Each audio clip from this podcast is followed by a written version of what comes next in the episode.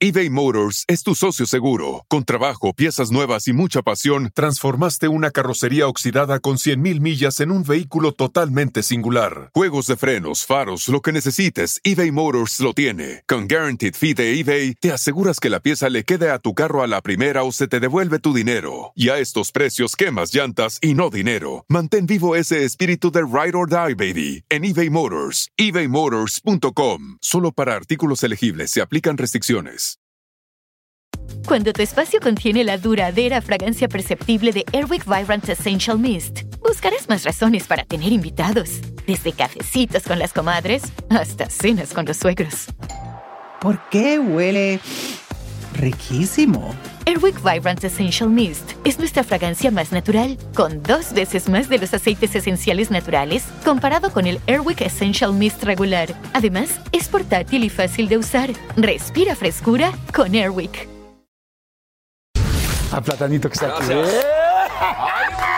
Mi papá me decía, voy por ti el fin de semana. Llegaba la hora de comer y me decía mi mamá, vente a comer. Y yo así, no, es que ya va a llegar mi papá, mamá. y no llegaba. Es que hay que pasarla bien, güey. porque- ¿Para qué? No. Ay, caramba, yo- Platanito en Telehit, se vuelve un exitazo el programa de, de Platanito en Telehit. 6 de la mañana, oye, están hablando de ti en redes sociales que acabas de contar un chiste bien cabrón. ¿Qué está pasando, güey? O sea, me dio pánico. Eh, mi mamá me hablaba llorando. Es que no dejan de hablar a la casa para amenazar, te van a matar. Te estás infartando, güey. O sea, quería tomar aire y le digo a Betty, no puedo ni en la mente rezar el Padre Nuestro, Betty. Porque ya no, ya no, ya no voy a vivir. Ya no voy a ser payaso, Betty.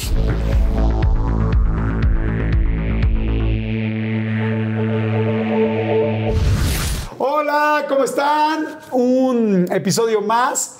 Y bueno, este no saben cómo lo he esperado, al grado fuerte, fuerte. Y me duele mucho decirlo, que este episodio podría no haberse grabado, lamentablemente, porque él estaba confirmado hace seis, siete meses, eh, se atravesó la pandemia, gracias a Dios estamos pudiendo hacer esta entrevista, porque con la situación que vivió, pudimos no haberlo vuelto a ver. Así es que yo le agradezco en el corazón a Platanito que está aquí. Gracias. ¡Ay, güey! ¡Ay, Estoy, estoy vivo, güey. No, No manches, estuvo muy fuerte, Estuvo Jordi. fuerte, ¿no? Estuvo cabrón, ¿no? Sí. Aparte, fíjate, a mí me dio en, en, en- en agosto, pero la libré. La me primera dan- vez. Pasan 23 días y me dan de alta y me dice el doctor, ya. A los dos meses, Jordi, empieza un dolor aquí en la boca del estómago. Ay, digo mi esposa, ¿sabes que me siento bien mal? Me hacen un estudio, sale bien. Me dice, te tengo que hacer otro, este, otro estudio, pero ahora con contraste para ver si tienes algo mal. Sale bien y dice, ¿sabes qué? Te voy a tener que hacer la endoscopía porque has de traer una úlcera. Entonces, aprovechando que estás en urgencias, que te suban a tu habitación y... Y ya. Pues ya. Vamos a platicar la historia. Ahorita vamos a platicar toda la historia porque no saben realmente lo fuerte que se puso. horrible, horrible. Se Horrible, iba a horrible. Se iba a morir. Realmente íbamos a no tener más a Sergio, a Platanito, eh, cosa que está muy cañona. Y además fue muy fuerte aquí con el programa porque nosotros ya teníamos hecha esta cita Ya para poder platicar. sí. Ya estaba confirmado y de repente es no, está mal y luego no sabemos ni siquiera si va a salir del hospital. Entonces, yo les doy la bienvenida a todos ustedes. Muchas gracias por estar aquí. Gracias, Platano, Gracias. por estar aquí. Gracias, Jordi. No Gracias. saben cómo quiero yo a Platanito, pero chingón, chingón, tantos chingón, años, de de tantos años. años, yo conocí a Platanito, nada más para que ustedes se ubiquen. Cuando yo estaba dentro de Big Brother, que fue una locura, y Platanito me fue a apoyar afuera de la casa de Big No, Brother. arriba de la casa de Big Arriba Brother. de la güey. casa de Big Brother, Yo, yo en ese tiempo estaba estudiando para piloto aviador y entonces yo pasaba en la avioneta. Íbamos a mi oficina, en mi estudio, grabábamos Rebe gritando ¡Jordi, te amo". Lo grabábamos y yo en la avioneta pasaba arriba de la casa de Big Sí. Brother a, a apoyarte y, y, pues éramos de tu equipo, güey. Sí, así nos conocimos, perdimos. No, no. Y por no saber sumar, Pero les por perdimos. no saber sumar, la chingada nos lleva la Perdimos. chingada. Señores, Sí. salud, Salud. amigo, vamos a tomar hoy tequilita. Ahora sí ¿Estamos de acuerdo? Ahora sí, salud. Salud. Nunca, nunca ha dicho el salud más, más claro y más objetivo y más real que hoy. Salud a toda la- Salud. salud. Salud a todos ustedes. Oigan, ya saben cuál es la idea. La idea es que se pasen un buen rato, que conozcan un poco más de Platanito, que nos divirtamos, que echemos desmadre, que nos riamos, que se la pasen bien y también que platiquemos de cosas que han pasado y que hemos vivido. Y, este, y si se pueden, tómense algo con nosotros. Sí, Siempre se los en casa. un tequilita, un vinito, una cuba, igual si no toman un café, lo que sea, pero... Si no toman, tomen otra vez. Si no toman, Eh, tomen. No, sí está rico. El otro día hicimos un ejercicio ahí con la, con la música y le, dije a la gente, pónganse a bailar y la van a pasar bien. Y la gente me escribía, güey, sí estamos bailando y nos lo estamos pasando todo dar. Entonces, échense un traguito con nosotros. Sí, si quieren bailar, bailen. Oye, ahorita que hiciste la risa, ¿cómo la adoro? ¿De dónde salió la risa de platanito? Fíjate que salió, eh, estaba yo enfermo, tenía como muy inflamada la garganta Ajá. y una tos, pero esas, esa tos como así como de perro rara, pero era con un con un este chillido así tosía. ¿Cómo, perdón? Y entonces se escuchaba así mi voz y yo tenía, digo, mi, mi tos y yo tenía show. Yo trabajaba para niños antes, entonces pues estaba yo dando el show y, y tosía, pero así. Y la gente se reía, güey. Me- me estoy riendo Sí, ahorita. Y me dicen, güey, su risa, pero no era risa, era tos, güey. Yo- Después lo, lo empiezo a platicar y les digo, es que yo tosía así. Y dije, ah, cabrón, lo, lo puedo hacer, güey. Entonces, pues empecé a hacerla más de niñito de. Pero te estoy hablando de hace 30 años que empecé con esta risa. Ajá. Entonces empecé a imitar la risa de un bebé Ajá. y la fui modificando hasta que ya se quedó como sello de platanito. El...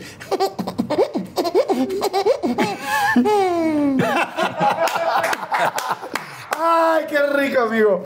Este personaje, Platanito, te ha dado muchísimo, pero tú eres comunicólogo y eres además piloto aviador. Soy todólogo, güey. O sea- o sea, de profesión, bueno, más bien de. eh, con mis estudios soy comunicólogo. Yo estudié en Albatros, en el Nuevo Mundo. Carrera trunca, no la terminé. Me- yo me salí en quinto semestre porque me fui de gira con una obra de teatro. Ajá. Pedí permiso en la universidad. Le dije, oye, me voy a ir de, de gira. Pues, y yo me pagaba la universidad. Es de donde yo recibo mis ingresos. Denme chance. Es un mes de gira. Me voy de gira un mes y medio y cuando regreso a la escuela me dice, no, tú ya estás dado de baja, o sea, llevas 30 y casi 40 días sin, sin venir a clases, pues tienes que repetir el año. Le digo, oye, pero yo, o- o yo pedí Pedí permiso, permiso. antes de irme, güey, y no me puedes hacer esto. Pues no me dejaron... eh, No juegues. Sí, querían que repitiera el año. Me peleé muy fuerte con, con los maestros, con los que me habían dado el permiso, y decido ya de terminar mi, mi universidad. Dice, ya no voy a estudiar, soy payaso, yo me dedico a esto, me está yendo muy bien, y ya no hice mi, mi carrera, me quedé en quinto semestre. En quinto semestre. Y la de piloto aviador, sí. La de piloto aviador sí la termino, pero nada más termino la de piloto aviador privado. Yo estudié en Aerotex, allá en la escuela de Atizapán, Ajá, en el aeropuerto sí. de Atizapán. Ahí estudié y es así. El día que terminé, el día que me recibí de piloto, dejé de volar. sí, eh, lo, lo ¿En serio? Lo hice únicamente por hobby. O sea, tenías ganas de volar. Es que yo, mira, yo era bombero. Bueno, soy bombero. Ah, eso, eso, eso ahorita lo vamos a platicar también. Entonces, siendo bombero en Atizapán de Zaragoza, nos tocaba a una unidad de, bomberos ir a cubrir el aeropuerto de Atizapán. Entonces, nos toca un evento de, de pilotos de- y de aviones ahí en el aeropuerto, bien padre. Y yo decía, puta, yo quiero estar arriba de una avioneta. Entonces le digo a un piloto, oye, ¿me puedo subir contigo? Sí, súbete. Y me subo a la avioneta y me dice, ¿quieres este, pilotear? Y ya, tan fácil, sí. Entonces agarré la avioneta y dije, no, de aquí soy, quiero estudiar esto. Te encantó. Y estudié mi carrera, hice las 40 horas que te piden como piloto privado y después me compré un simulador Ah, ok. de la marca Jepsen que era profesional y aparte te hacen válidas tus horas. Entonces compré mi simulador y tengo chingo de horas también como Oye, ¿nunca como piloto. compraste una avioneta? No tenía el dinero todavía. Pero ¿qué tal Pero- ahora, pinche? ahora- Ahora, no te ahora hagas, güey, ¿no? Este, este me lo robé. Hasta salté un güey, pero. Aquí traes una, cabrón, ¿no? Hay una avioneta, güey. Ya. Una avioneta Este que marca la es de hora. palazuelos, güey. Oye, amigo, a ver, cuéntame. Ahorita estás diciendo lo de bomberos. Está bien interesante. ¿A los cuántos años te Ah. llamó la atención ver a un bombero? ¿Cómo fue? A los ocho años, yo vivía en, en Lindavista, güey. Ajá. Entonces a los ocho años llega mi mamá y me dice, oye, ¿qué quieres de cumpleaños? Le digo, "Yo- lo que yo quiera, sí, lo que tú quieras, júramelo, te lo juro. Y mi mamá lo que juraba lo cumplía. ¿O sea, eran pudientes o qué? Eh, pues no, no, no. O sea, no. eso era lo cabrón, ¿no? No, güey, no, no, mi mamá fue una. Bueno, es una chingona, porque mi mamá nos sacó adelante a, a mi hermana y a mí. Mi padre, pues ya lo he platicado muchas veces, uno de los mejores magos que ha habido en México. Cuando Ok. yo nací se desapareció el güey. Este, mi mamá se hizo cargo de nosotros y nos sacó adelante. Y no sé cómo le hacía mi mamá, pero lo que queríamos lo conseguía. Ok. Después ya de grandes, pues subimos, eh, supe que sí le tuvo que chingar muy duro mi jefa, porque sí pedía cada chingadera. Yo que decía, puta, ¿de dónde? La magia es muy cara, tú sabes, la magia es carísima. Yo le decía, quiero este truco, puta, ella veía cómo le hacía, que me lo compraba. Ok. Entonces me dice, lo que yo quiera, me lo vas a cumplir, lo que tú quieras. Ok, quiero ir todo el día a la estación de bomberos. Entonces, allá en, en la villa, por la calzada Misterios, hay una calle, una calle que se llama Henry Ford. Ajá. Y ahí hay una estación de bomberos, que ahí sigue la, la estación de bomberos.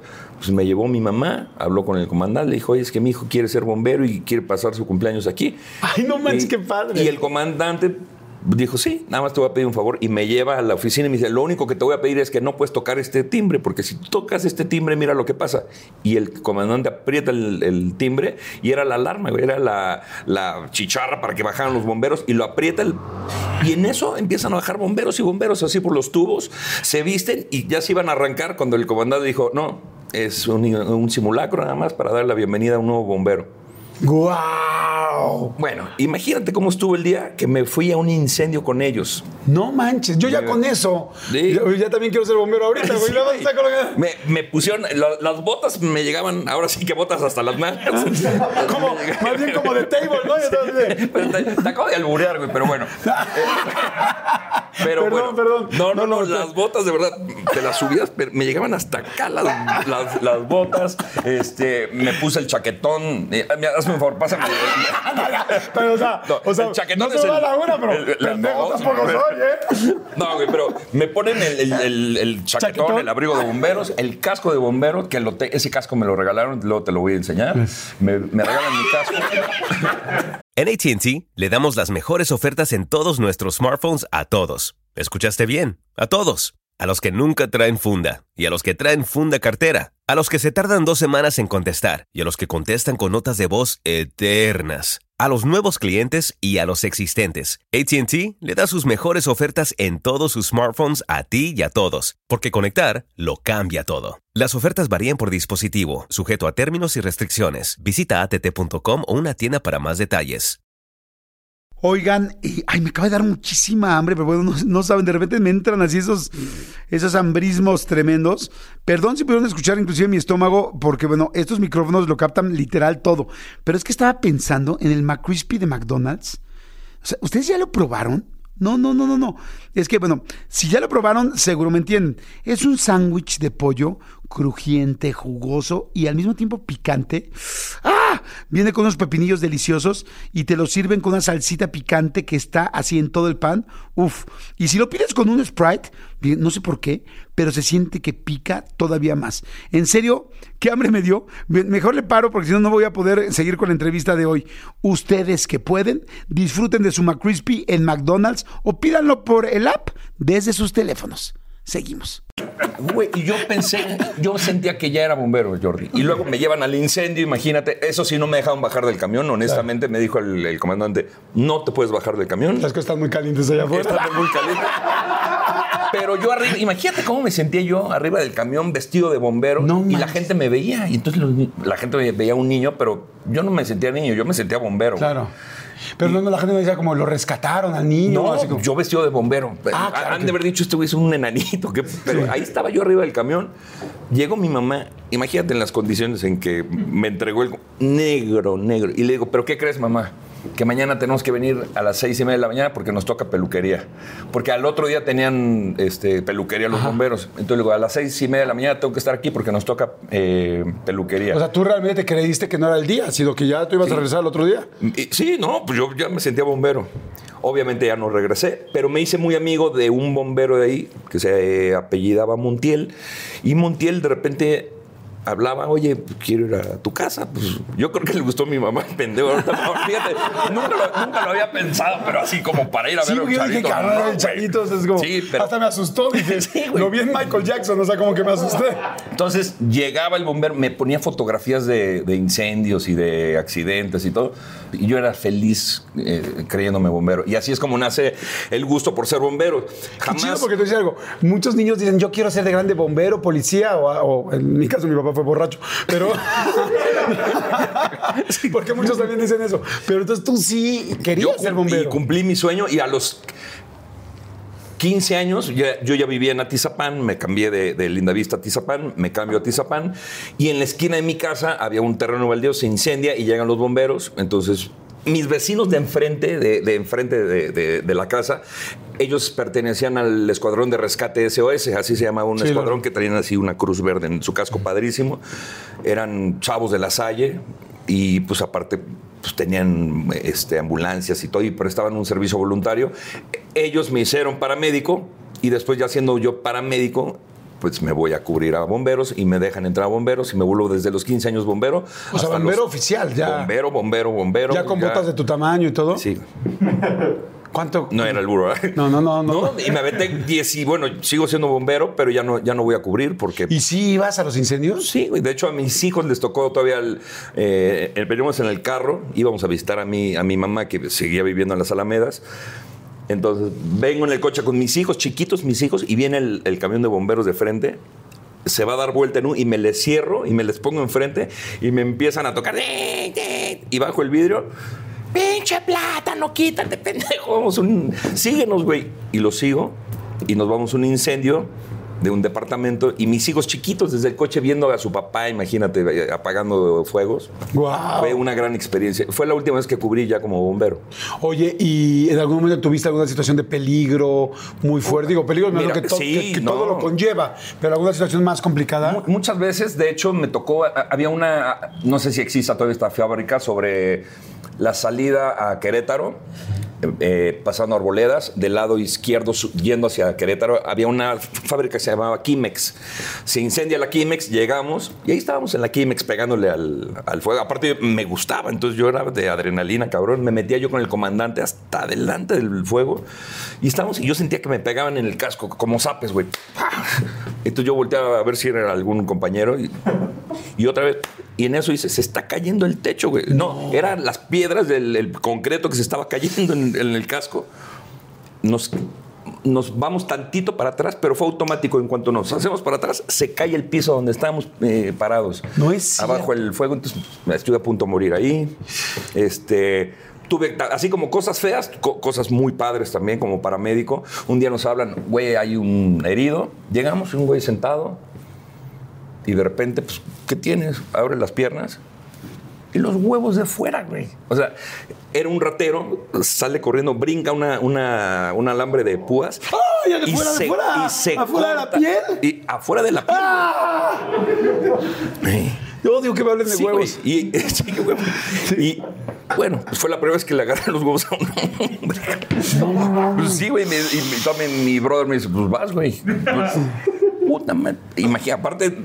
O sea, ver ya los, cómo son los testículos es padre, la verdad es. Y en una, en, en una gasa, güey, así le puse solución, este, suero, y pues a taparle así sus huevitos y al hospital, güey. Sí. Pero pues, son gajes del oficio. güey. A ver, hace rato me dijiste algo importante que me quedé eh, un poco sorprendido, porque a mucha gente le ha pasado, pero a cada quien le pega distinto. El asunto de tu papá, o sea, ¿tus papás se casaron o o Mis no? papás se casaron, sí. Ok. Eh, ¿Tú eres, eh, tus yo cuántos soy- hermanos son? Somos. Yo tenía una hermana, la, la mayor, Mónica. eh, luego vine yo y luego de otro matrimonio mi mamá se vuelve a casar. Tuvieron una hija que es mi hermana man- menor, Carla, pero yo soy el del medio. Ok. Y- Se casan mis padres y como a los 3, 4 años mi papá se, se, se separan, se va de la casa. Lo seguíamos viendo de repente, pero mi mamá nos hizo creer que no estaba pasando nada feo. Ajá. Sin embargo, pues ya después, con la situación, sí sufrí mucho. Me- mi papá me decía, voy por ti el fin de semana. Yo que yo lo adoraba a mi papá, imagínate. Claro. Entonces yo me sentaba así en la ventana de la casa y me decía, este, paso por ti a las 9 de la mañana. Yo me despertaba a las 7 de la mañana, pues era muy niño. A las 7 de la mañana me metí a bañar y, mamá, ¿cuánto falta para que llegue mi papá? Y dice, no, mi amor, dos horas. Mira, aquí está la manecilla del, del reloj. Cuando el reloj llega aquí, llega tu papá. Yo veía el reloj y lo veía, el- así avanzaba. el- Mamá, ya llegó, ya va a llegar mi papá, sí. Pues pasaba una hora, dos horas y yo así. Llegaba la hora de comer y No me decía mi mamá, vente a comer. Y yo así, no, es que ya va a llegar mi papá, mamá. No me Y no digas llegaba. eso. Sí.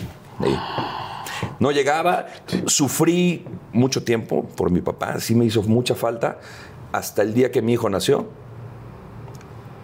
como que hice a un lado ese dolor y dije, no puedo creer que mi papá nos haya abandonado. Si yo acabo de conocer a mi hijo y ya me enamoré de él, ¿cómo es posible que un hombre se haya atrevido a abandonarnos sin importarle absolutamente nada? Entonces, ese día como que lo perdoné y estuve en paz y jamás volví a llorar por mi papá.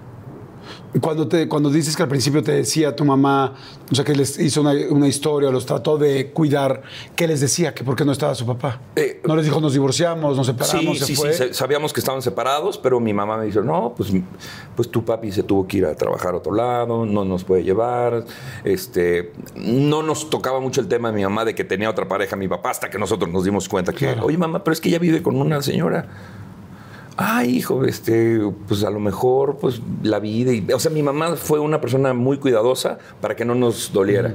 Cu- Qué, qué- qué gran mamá, ¿eh? Qué gran mamá. La verdad es Fíjate, que sí, gran amiga mi mamá. no, no me gusta, no me gusta juzgar a nadie y menos a un papá en esta situación, porque hay mucha gente que lo ha hecho, hay gente que no está preparada en ese momento, que no tiene la madurez, eh, muchas cosas, ¿no? Pero mira, a falta de un papá que tenía esta pues eh, es- inestabilidad emocional, te tocó una gran mamá, ¿no? O sea, qué chingonería. Una, de- de- lo dices eh, y así es, una gran mamá, una gran amiga, porque sigue siendo mi gran amiga mi mamá. Ella sí, no, no hay secretos con mi mamá. Sabe todos mis secretos, mi mamá. Cuando nació tu hijo, ¿qué pensaste en la cabeza para decir, papi, estás perdonado? Pues te lo perdiste, así, o sea, te perdiste de mis besos. che, Jordi. Es que hay que pasarla bien, güey. porque- ¿Para qué? No,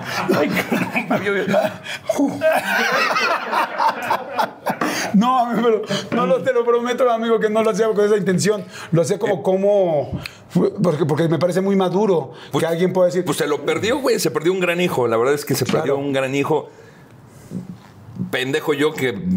Si vieras cómo me ves a mi hijo Jordi, no, no, güey. O sea, es como los tuyos a ti, ¿no? Sí. Es- tú sabes lo que es ese amor, decir, "A huevo, que son mis hijos, son míos. Pues se lo perdió. claro. Después, Jordi, hace poquito, precisamente cuando yo estaba viviendo en Los Ángeles, me habló mi papá. Fíjate. Bueno, me habló primero cuando fue el, el show sinfónico, el Platanito Sinfónico, que fue un gran espectáculo que me aventé en el, para festejar los 40 años de Platanito en el. ¿Te siguió hablando constantemente o ya no? Me hablaba una vez cada tres años y te, te amo y te quiero. Una vez le hablé para decirle, papá, voy a entrar a la universidad, nunca te he pedido ayuda, ayúdame. Necesito un pago urgente en la universidad, ayúdame, aunque sea nada más con eso. Mañana te deposito. nunca me depositó, pero bueno. Y eh, me habló para el Sinfónico y yo le escribí una carta. Ah, no, no es cierto, eso, la carta ya fue después. Primero me habló mi papá cuando yo estaba en Los Ángeles para decirme que me amaba, que tú sabes cómo te amo a ti, a tu hermana, y dije, no, no lo sé, pero bueno. Este, ¿Cómo estás tú, papá? No, pues ya estoy enfermo de cáncer. Aunque no lo creas, yo siempre estoy cerquita de ti, sé que vives en Miami, entonces dije, no, pues no sabe mucho, ¿no? Yo vivía en Los Ángeles, no en Miami. Eh, sé que tienes un, un programa muy bueno. Este, Que se llama Otro Rollo. Que, se llama otro rollo. Sí, No, no. sabía nada. Y me dijo que él estaba enfermo y que si había manera de Y que lo ayudarlo. ayudaras. ¿Y lo ayudaste? No. No, no, dije, pues no. No puedo, tienes tus hijos que te ayuden, diles a ellos. Claro. Sí, no, no, no, lo hice. No, sé si ya murió mi papá, no lo sé. Ahora sí no supe nada más que cuando fue el sinfónico que me volvió a, a hablar y le escribí una carta. Una carta que le. Yo la leí de alguna parte donde me llegó esa carta, que era carta a un padre, que hablaba precisamente de un padre que abandonó a sus hijos. Me gustó, la copié y le puse yo mis palabras. Por ejemplo, decía, eh, hablaba yo de mis abuelos, ¿no? Le decía, gracias a Dios, mi abuela Chinita y mi abuelo Julio me dieron el amor que tú no me diste. Y ahora que tengo a mis hijos, Camila y Diego, le fui agregando cositas y se la mandé a mi papá. Sí, la personalizaste a ustedes. Ajá, Y se la mandé, como diciéndole, pues ahí está la carta y te estás perdonado. Y luego me volvió a buscar y le vuelvo a mandar la misma carta, como diciéndole, ya te la había mandado. Y me pone, eres un idiota, ya me la habías, hasta, hasta idiota eres, ya me habías mandado esa carta. No manches. Puta, bueno, pues ya.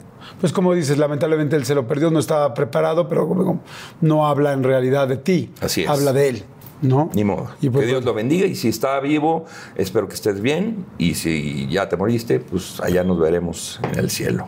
Claro. No sé si llegó al cielo. A lo mejor tampoco va a llegar al cielo. También lo estamos esperando y no llegó. Va a decir También dijo que venía y no llegó. Puede ser, puede ser, puede ser. Se lo pierde también. ¿no? Oye, ¿cómo empezaste a ser payaso? O sea, desde, también desde chico. Desde, de- uy, desde que yo tengo uso de razón, Jordi, yo ya quería ser payaso. ¿De dónde? No sé. ¿De dónde viene el, el- el amor por los payasos? No lo sé. Pero yo jugaba a ser payaso. yo, yo vivía en, una unidad habitacional en Lindavista, Acueducto de Guadalupe. Ahí vivía y son edificios y hay varias entradas, la entrada A, la B y la C en cada edificio. Y en la entrada, pues yo jugaba a hacer mi circo, entonces con cortinas tapaba la entrada y para mí eso era un circo. Y luego ponía otra, otra este, cortinita así colgada de un mecate y yo salía de atrás y yo decía, pues este es mi circo. Yo pensé que en los circos los artistas vivían atrásito de ese, de, de donde salen los artistas. Yo pensé que ahí vivían los artistas Sí, atrás del telón. atrás del telón. No sabía que había trailers y que hay camerinos y unos viven en hoteles y yo no lo sabía, pero yo pensé que ahí vivían. Entonces yo todo el día, desde que empezaba a jugar, pues ya desde la mañana yo estaba ya viviendo en el circo.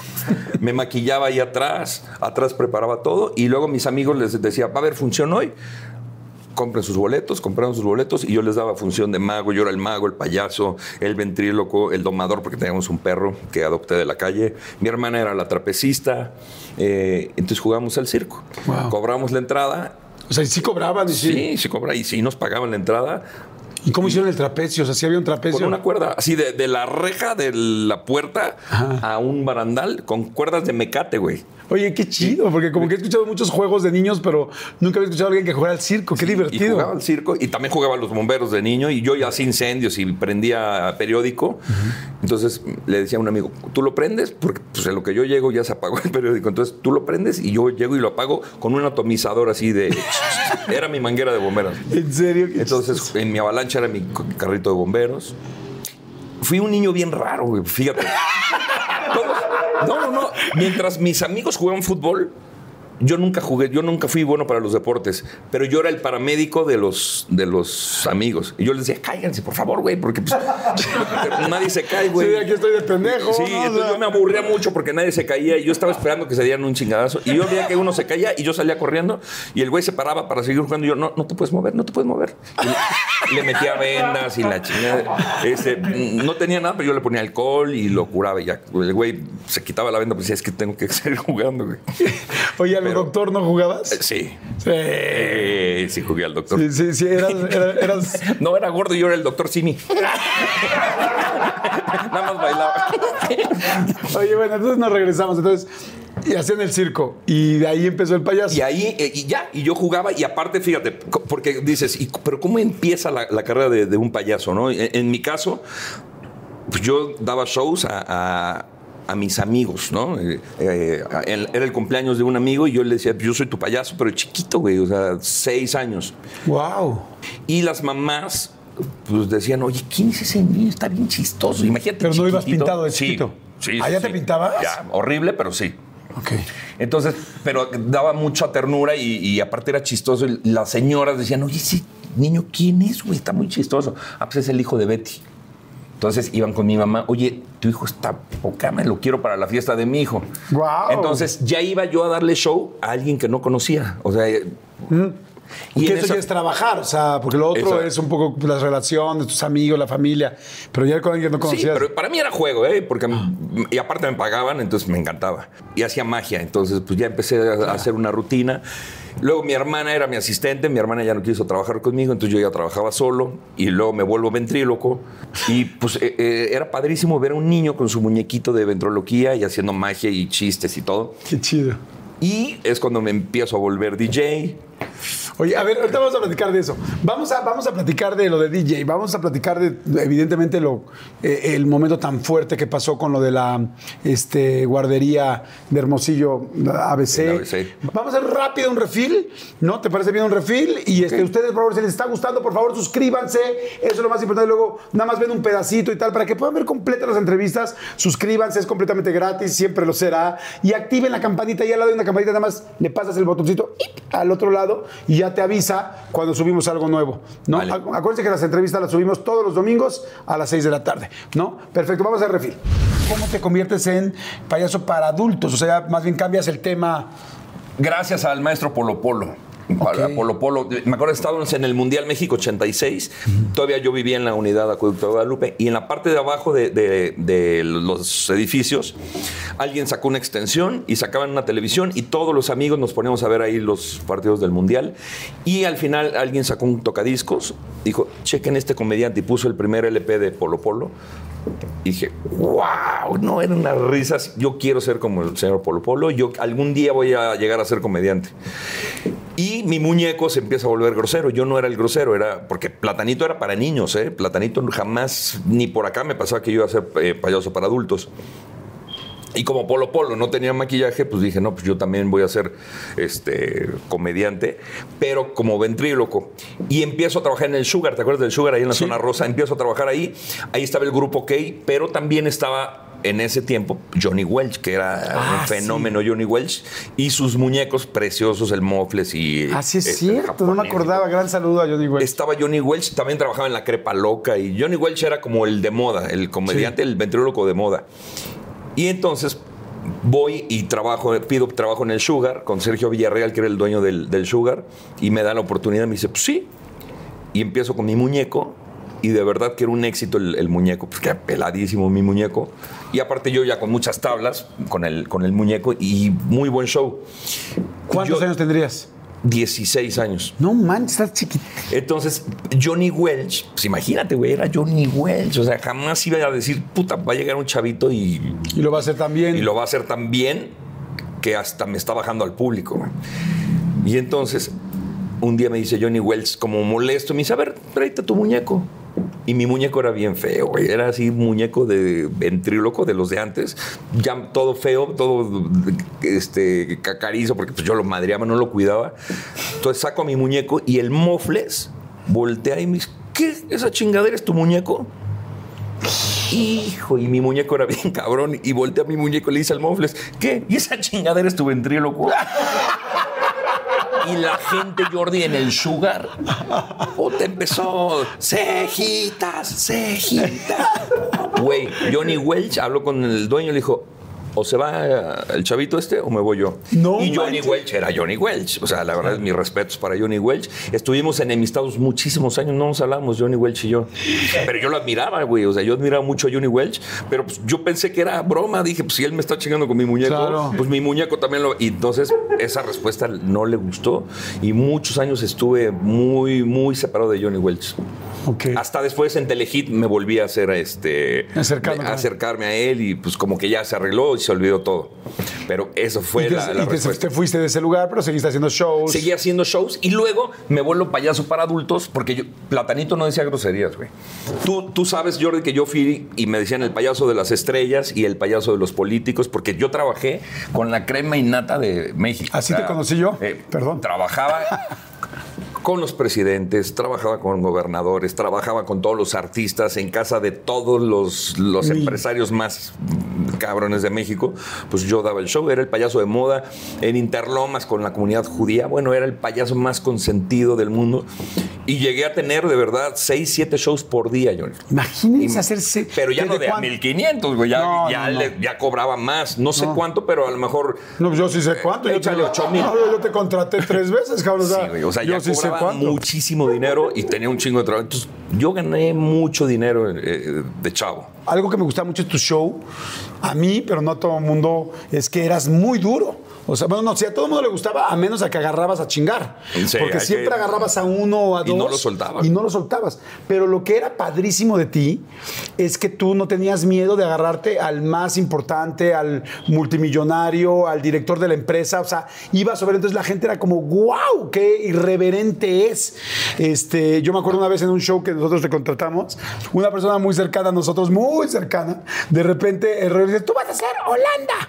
Y yo, ¿por qué Holanda? dices, y ya pasó toda feliz. Dice, ¿por qué Holanda estás cagando aquí? Holanda estás Holanda cagando, cagando acá. Y yo le veía la cara y decía, no le importa que es la persona tan cercana a nosotros, ¿no? Y este, pero eso hacía que todo el mundo se muriera la risa de que los shows fueran fantásticos. ¿Te costaba trabajo? ¿No? ¿Algún día tuviste No. un problema por eso? Güey, me ¿Cómo llegué salió eso? Bueno, no nada más, no, se lo dije a la primera dama, güey. O sea, también a, ¿Lo de la- Holanda? No, a lo de Holanda, güey, imagínate. A gente pesada, pesada también de los, de los narcos, güey. O sea, también. Y me decían, no, güey, es don chingón. Y yo, madre, pues no sabía, güey. Entonces también me llegó a, a pasar con ellos. ¿Nunca tuviste un problema que alguien se enojara muchísimo? Sí, me, me llegó a pasar, pero, pero, güey, yo le decía, pues tranquilízate, pues es un show, güey. En un show. ese es el show. En el Mascabrones, por ejemplo, me llegó a pasar que empiezo a molestar gente y se paran, güey, chinga tu madre. Le digo, bueno, está bien, chinga tu madre. Sí, ya, chingo a mi madre. Chingas a tu. Oh, que sí, chingo a mi madre. Y se para y se va.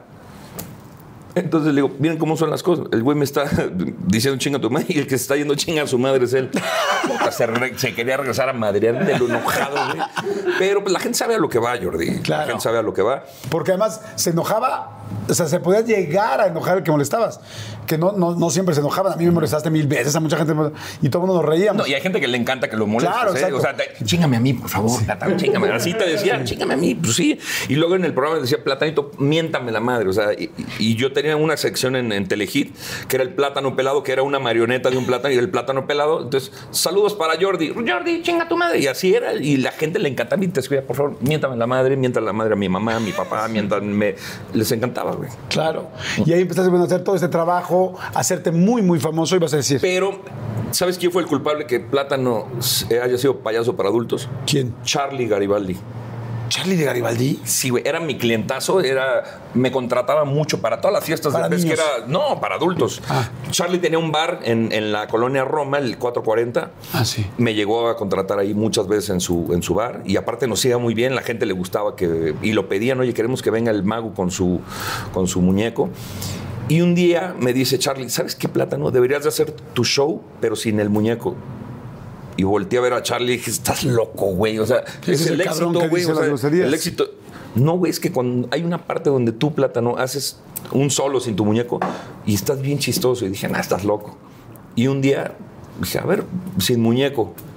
Y no manches el, el trancazo que fue. O sea, porque ya ahí sí ya me convertí en el primer payaso para adultos en México. Dicen que fue Broso, pero no, Broso no es payaso. Broso es un gran.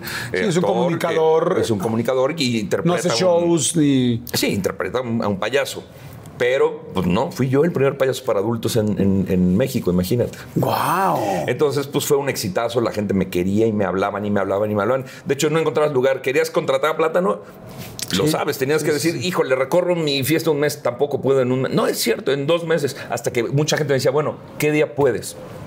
Pues puedo tal día. Y hacían su fiesta ese día con tal de que fuera Platanito. Sí, sí, sí. eso- Y sabes que a mí algo que me impresionó mucho desde el principio que te vi, yo creo que eso era mucha visión desde chico, que traías unos super vestuarios, todo tu staff estaba uniformado, eh, los racks, los juegos que traías, o sea, los aparatos que traías eran de wow, o sea, pues por eso este show también cuesta. Cuesta. O sea, eh, como que te fijabas mucho en la imagen, ¿no?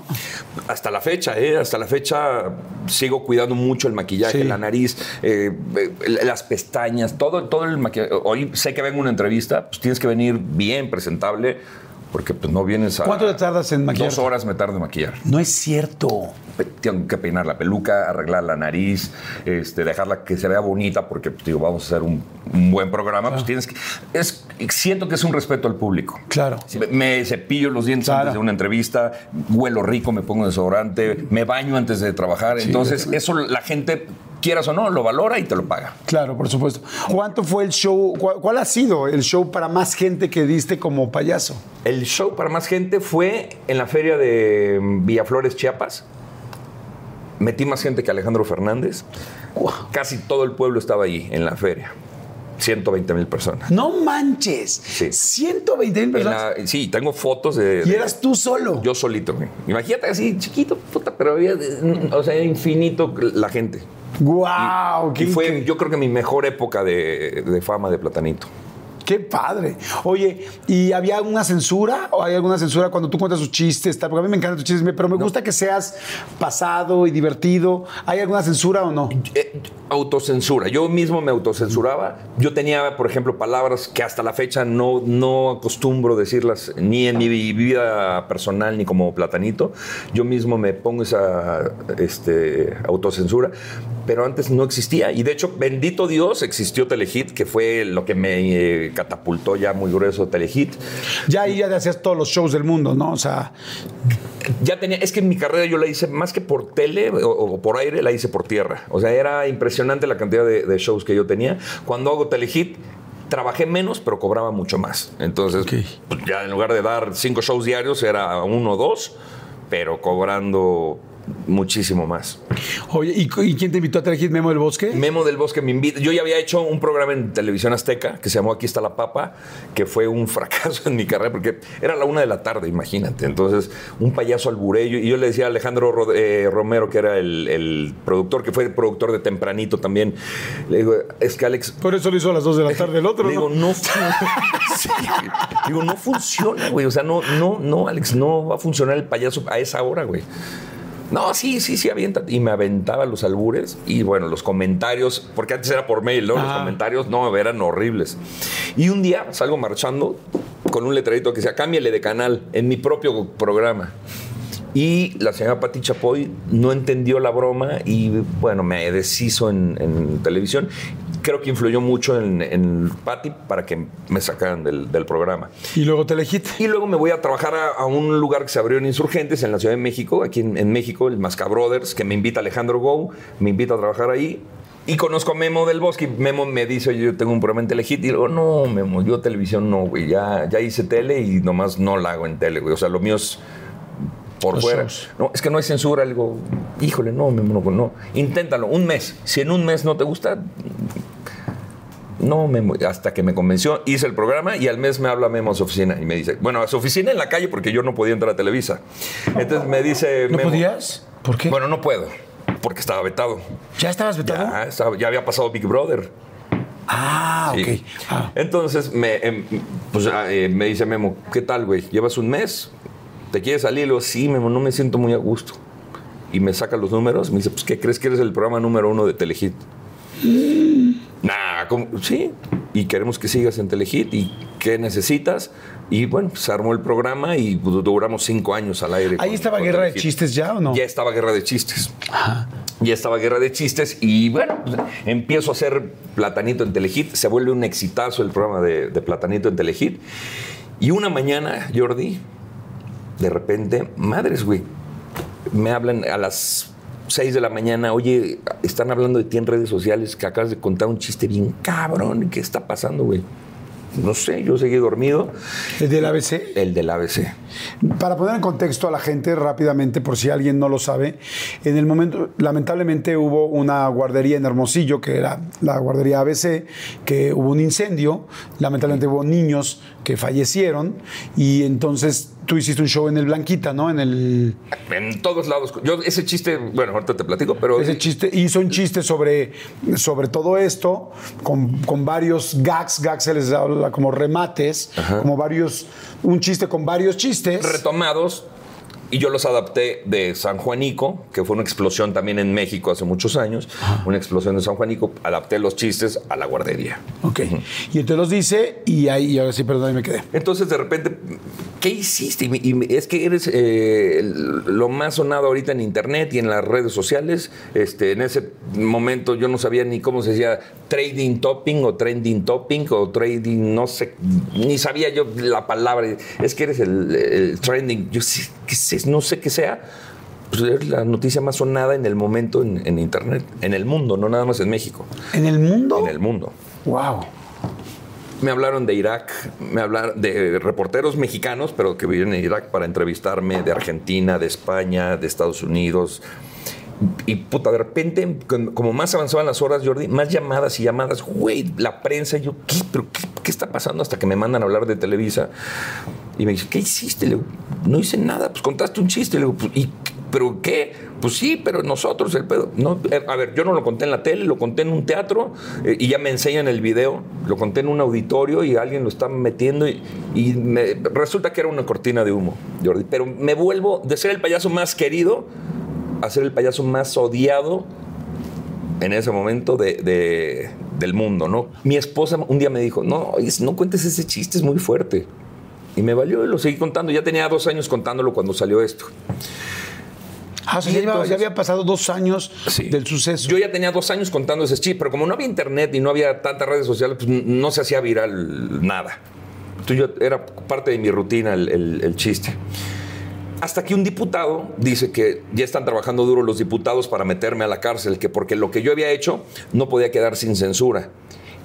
Bendito Dios a este diputado. La vuelta, le dio la vuelta completamente el tema y la gente dijo, ah, cabrón, vas a meter a la cárcel al payaso por contar el chiste y, Y no a acabas, la de dejar, persona que- acabas de dejar libre a todos los responsables y a los eh, este, culpables de la, De la guardería. tragedia, como acaba de pasar con la línea 12 del metro, que está pasando exactamente lo mismo. De hecho, voy a contar un chiste de la línea 2 para que veas que voy a ser el culpable yo de todo, güey. No, porque así fue, güey. Entonces, ese, ese lunes hablo con Memo del Bosque y le digo, Memo, hoy no voy a- no quiero sacar el programa hoy, Memo. Me dice, Plátano, no puedes, o sea, tienes que sacar el programa. No, Memo, no quiero, por favor. Vamos a, es- a esperar, güey. Sí, sí, sí, está demasiado caliente las cosas. Sí, no sale mi programa, no sale mi programa ese- esa noche. Sin embargo, el punto más, y lo puedes checar tú, Jordi, el punto más alto de la historia de Telehit fueron los primeros minutos Para ver si salía tu para programa. ver si salía mi programa. Era así el rating disparadísimo, más que todos, para ver qué chingado iba a decir el payaso. Pues la sorpresa es que no salió mi programa. Hasta la siguiente semana vuelve a salir mi programa, porque ya había el diputado hablado y ya la gente empezó a defenderme. ¿Cómo te sentiste tú? O sea, es- No. empieza a pasar esto y ¿qué dijiste? Porque digo, es muy normal. eh, no estoy justificando, evidentemente, la situación, pero sí es muy normal que en México todo, o sea, es muy normal que se hagan chistes de humor negro. Pues en México y en el mundo, ¿eh, Jordi? O sea- de, de hecho, la comedia proviene de, de- de- las tragedias. O sea, todo chiste viene de una tragedia. Y entonces, este, ¿tú cómo te sientes? O sea, empieza a pasar el día y ¿qué dices? no, no, no me dio miedo. O sea, me dio pánico. pánico. Híjole, no. ¿Con quién de- estabas? ¿Con tu esposa? Con mi esposa, con el pollo, que era el productor de, de Telehit, con Gus Rodríguez también, con mi equipo, con mi staff, con mis hijos. Este. eh, mi mamá me hablaba llorando, es que no dejan de hablar a la casa para amenazar, te van a matar. Este, eh, eh, hijo, ¿qué está pasando? Mis secretarias, güey. O sea, es que hablan y hablan y hablan para mentar madres y yo, Imagínate el pánico. Y luego mandaban este, ¿Anónimos? a- eh, anónimos a- a- por mail, porque no había WhatsApp. eh, ajá, entonces por mail, fotos, yo colgado así de los, de los tompis, ahí, desnudo. eh, puta, un pánico. Dije, me van a matar, güey. Un- entonces cancelé todo lo que yo tenía en un mes. Dije, todo lo que de aquí a un mes, cancelenlo. Después se canceló todo automático de- después de ese mes porque las mismas empresas no hay, no hay que contratarlo a él. Hasta que vuelvo a retomar mi trabajo, ¿Y te dio depresión, tristeza? no, pánico, güey. O sea, yo pensé que no sabía. Aparte, imagínate, de la noche a la mañana no saber qué está pasando por haber contado un chiste, Jordi. ¿Y, y dónde? ¿Y te guardaste? ¿Te quedaste en tu casa? ¿Te fuiste de viaje? estaba- ¿Qué no, no, hiciste? no, estaba en mi casa, pero todos los días era recibir cosas muy feas. Hasta que empieza como a bajar esto y hablo con mi equipo y me dice, pues vamos a trabajar otra vez, güey. ¿Alguien te dio alguna asesoría de qué hacer? Sí, obviamente tuve abogados, tuve gente, psicólogos, muchos, mis amigos, mucha gente que me quería, que hablaban conmigo y me decían, no, güey, Plátano, no hiciste nada, güey. O sea, no hiciste nada, no cometiste ningún, tú no eres el culpable, güey. Tú eres payaso y toda tu vida has sido payaso. Tienes que defender la comedia, güey. Sal y, y habla, güey, y ofrece una disculpa y punto. Pues, o sea, y entonces me quito la peluca, Jordi, y digo, discúlpenme.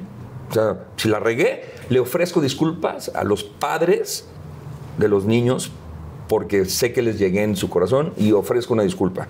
Y, y una disculpa que hasta la fecha no volví a contar ese chiste, Jordi. No he vuelto a contar ese chiste.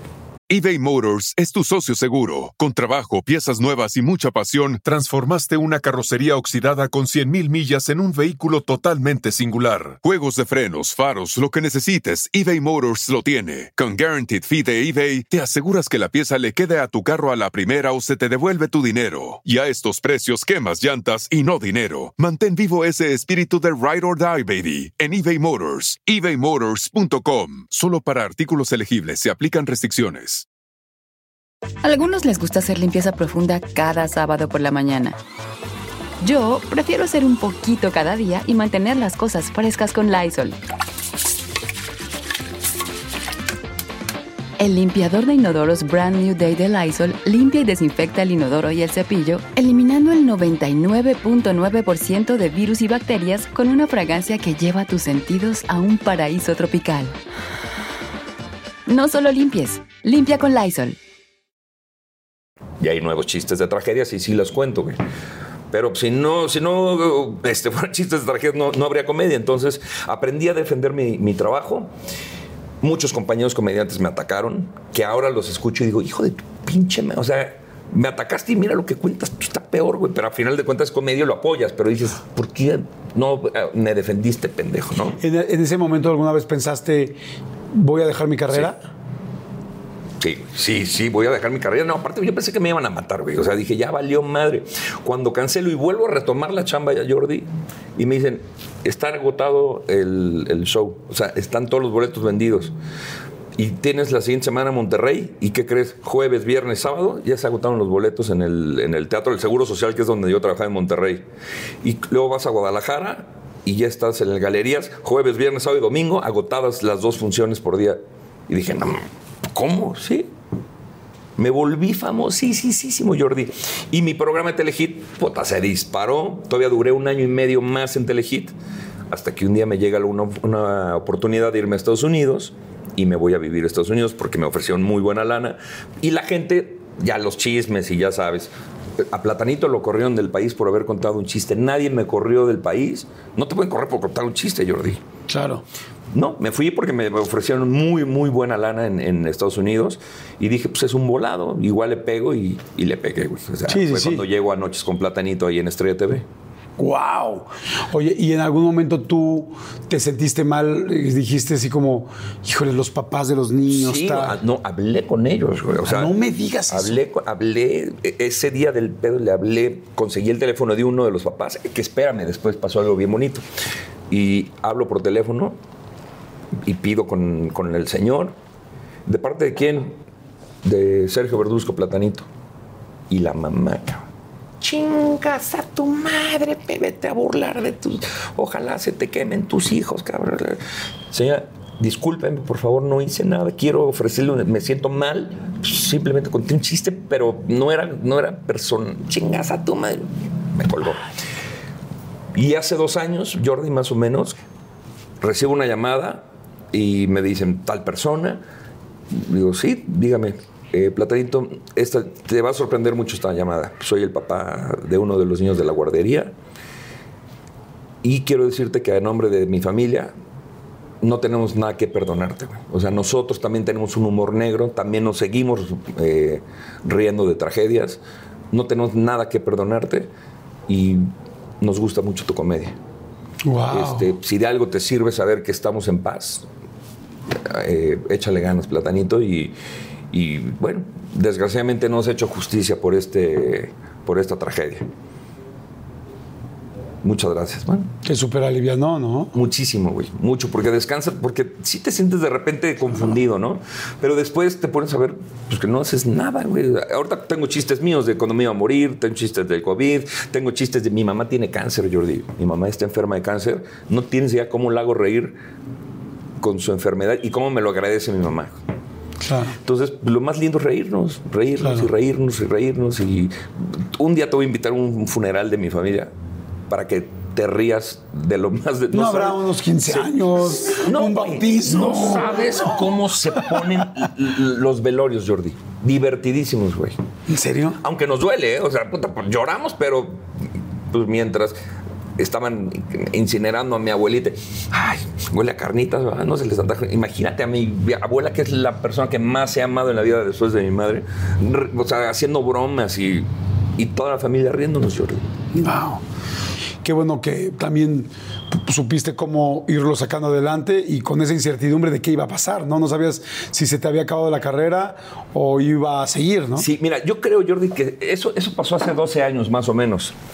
Si me hubiera pasado hoy en día, Jordi, te aseguro que no hubiera durado más de tres días el... el, el- Sí, sí, el trending desma- topic, el- el tema, la tendencia. Porque ahora, hoy ya salió uno, mañana otro y otro y otro. Y hay tanta información hoy en día que hubiera pasado desapercibido. Era el único. En ese momento era el único. Todos los medios, todos así, el- el- el- los ojos eh, centrados en Platanito. ¿No habrá sido porque por ese este video que hiciste? ¿Qué tal, Lu? No, no, no. Espérense, voy a ir rápido, vamos a hacer un refil. Vamos a hacer un refil. No, no. Si hay un video en el que Espera. estás, ¿no? Sí, güey, pero para que valga la pena el refil. Ahorita regresamos. Si les está gustando, por favor, les pido que le den este like, que le den este, que se suscriban al canal, suscríbanse al canal. Gracias a la gente de Star Boutique Hotels, que están padrísimos, la verdad. bonito, es nuestra- está bien lindo, ¿verdad? No, todo el hotel está precioso, el hotel Sí. está padrísimo. Hay uno aquí que está en el sur, en Desierto de los Leones, hay otro que está en Hamburgo. La verdad es que son fantásticos. Es que saludos a estar a Boutique eh, Hotels y gracias por siempre sus- su, su ayuda. Vamos rapidísimo a hacer refil. Ustedes también favor, vayan a lo que cada quien necesite hacer. Vayan a dormir a los niños. Vayan porque a. vamos a hablar de precoces, hagan el amor en friega y regresamos. ¿Cómo conociste a tu mujer? O sea, porque Hijo, después, no. después de la- del primer divorcio, ¿no tuviste hijos en el No, primer no, no, no, matrimonio? no tuve hijos. ¿No hubo dominicos? No, no, no, no, no hubo. Y- Y a Betty la conozco en un show. Ok. Me contrata, me contrata, eh, Betty estaba casada, mi mujer estaba casada también, me contrató su suegra. En ese momento era su suegra, me contrata su suegra, una despedida muy nice, Ajá. este, para otra de sus nueras. Entonces, ahí estaba así pura gente, en el Salón Versal, ahí en, en Constituyentes, aquí en México. Muy nice la fiesta, y de repente le atino a la que no tenía que dar. A ver, pásale y paso a Betty, güey. Y eh, conoces a Betty. Betty tiene un carácter, no, no, no, es fuerte Betty. Entonces empiezo a pla- platicar con ella y yo tengo una magia, Jordi, que hago que la persona que me está ayudando se equivoque. Yo mismo provoco el, el error para después chingarla, ¿no? Entonces le digo, vas a agarrar unas cartas y las vas a lanzar cuando yo te diga, ¿estás lista? Sí, lánzalas. Entonces la chava avienta las cartas y en cuanto las avienta, yo digo, ¡una! Y entonces se caen y volteo, parte de la rutina, ¿no? Y le digo, ¿qué pendejada hiciste? Recoge las cartas. Y la mayoría de las personas se agachan a tratar de recogerlas y es cuando entra mi asistente. Y le digo, no, ya, ya, déjalo. A ver, tú recógelas. Y mi asistente se enoja conmigo porque ¿por qué las va a recoger si la que la aventó es la chava? Y es un juego ahí bien divertido.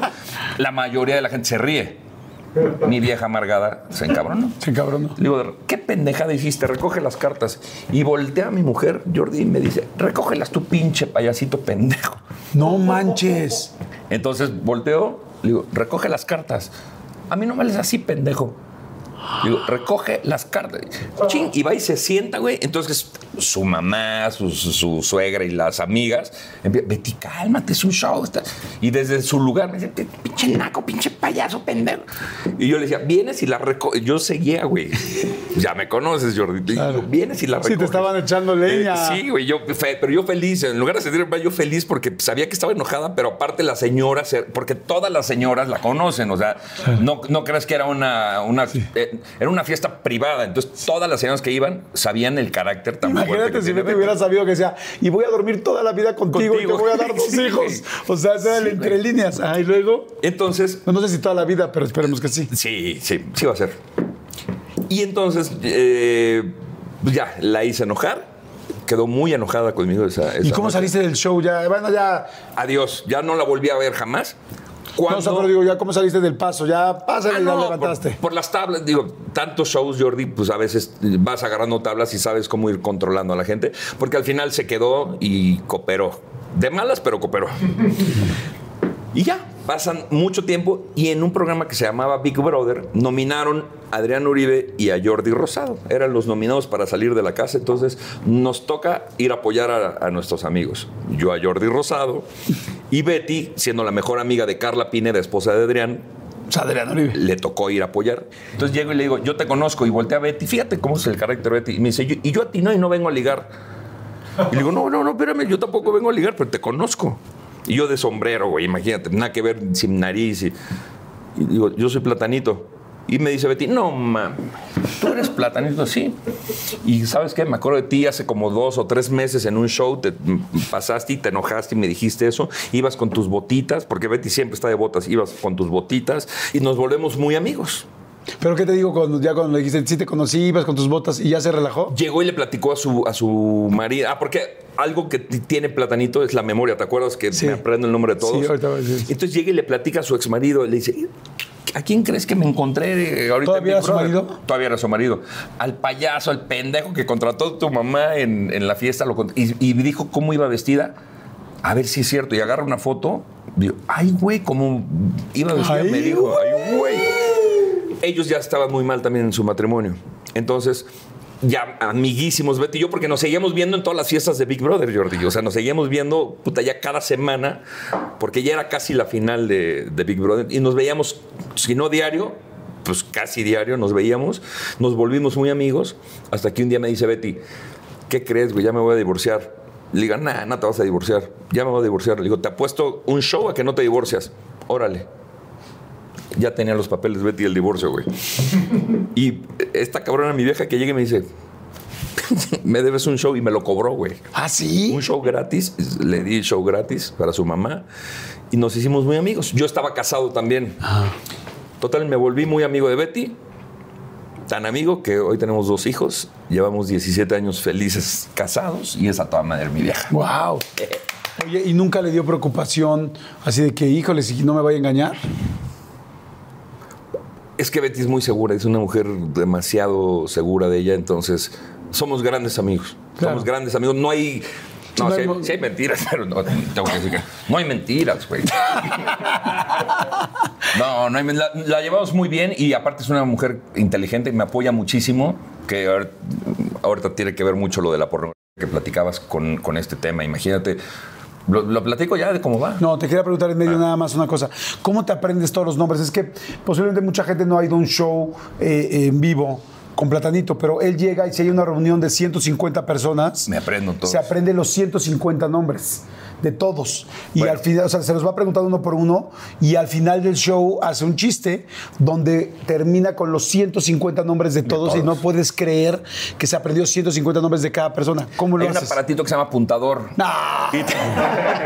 No, es memoria, güey. Es memoria, pero lo de la pornografía. Ay, sí, yo queriendo te platicaba de la. No, es memoria. Es eh, algo que fui desarrollando y, y, pues fue el éxito de mi show. Y decía, güey, ya viste a Platanito, es un cabrón que se aprende el nombre de todos, güey. Y eso es bien bonito porque te vuelves amigo de todo la- la- la- el público. Y algunas de las personas que te aprendías al otro día las veías o las veías después y te acordabas. eh, era, es Era por memoria. eh, sí, imagínate, cinco shows en un día. Entonces. Sí, no. Había cosas especiales que sí. Ay, tú te llamas Jordi, ¿no? Estuviste en el show de ayer. Ah, pues sí. Pero es raro. Es raro, es a, a corto plazo la O sea, memoria. pero ahora tu memoria no fue una técnica que aprendiste, hiciste. No, yo la desarrollé. Y la desarrollé por buena onda, por decir. Y todo- creo que todo el mundo la podría desarrollar, pero bueno, yo la practiqué y fue lo que me funcionó. Y Wow, qué padre. ¿La sigues haciendo? Sí. Ah, qué bueno. La- he cambiado el chiste porque era un elefantito, ¿te acuerdas? De, Sí. Hola Jordi, hola Manolo, hola. Y así, y ahorita es con la maestra Regina. Este, he ido como cambiando el, el- el chiste para aprenderme el nombre, porque es una maestra y entonces a todos los niños les va preguntando, ¿cómo me llamo? Entonces, Jordi, ¿cómo me llamo? Manolo, ¿cómo me llamo? Rosita, ¿cómo me llamo? Mari, ¿cómo? Y entonces es cuando repito el nombre de toda la fiesta. Bueno, ahora sí la perdón.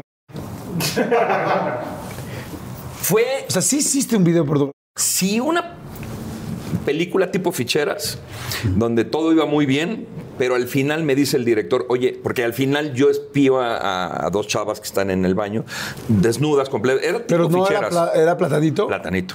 De hecho, se llamaba. Se iba a llamar la escuela de Platanito. Imagínate que al final ya no se llamó la escuela de Platanito y se llama El sexo me divierte. y aparte estuvo en Netflix, güey. No. Sí, güey. Y aparte se vuelve la más vista de Netflix también. Entonces, un día me habla el señor Lieberman de Estados Unidos, de allá de Estrella TV, y dice, ¿qué hiciste? El, el host más importante de mi programa está encuerado, teniendo sexo con dos mujeres y las está violando, porque aparte yo a fuerza les bajaba la... y me las echaba, güey. Ese día... Pero espérame, espérame, ¿qué, qué no leíste el guion o qué? Sí, güey, pero eso fue ya improvisado, güey. O sea, y me dice el director, oye, y en lugar de que las espíes, ¿qué tal si eh, termina el video con que vas y te metes y pues te la echas? Y yo, pues sí, güey. y ahí voy de pendejo. Y lo hice. Obviamente eh, es película, no, no es real. No, hay- no hay secretos entre ustedes, ¿no? Me decías. No hay secretos. pero No hay es que, secretos entre tu esposa. Si mi esposa no, no estuviera viendo el video, te diría la, la realidad, pero no es real. Entonces.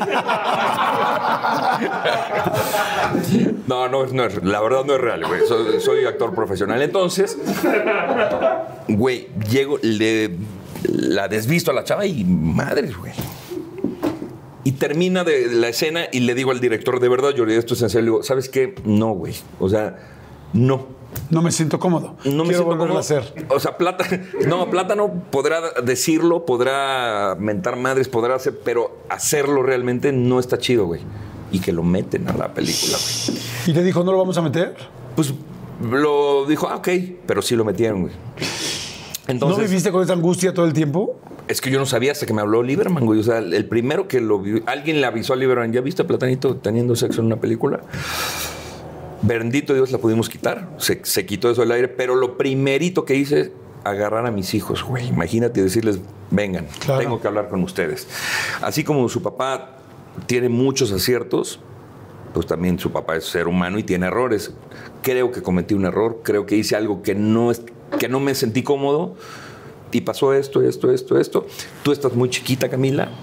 No me gustaría que lo vieras. Y tú, Diego, pues eres un chavito que está entrando a la adolescencia. Sé que tus amigos lo van a ver y te van a decir.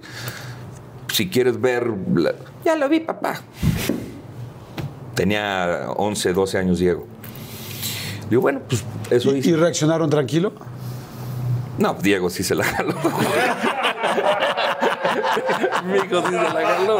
Sí, me imagino. Pero viéndome a mí, güey, no a la chava.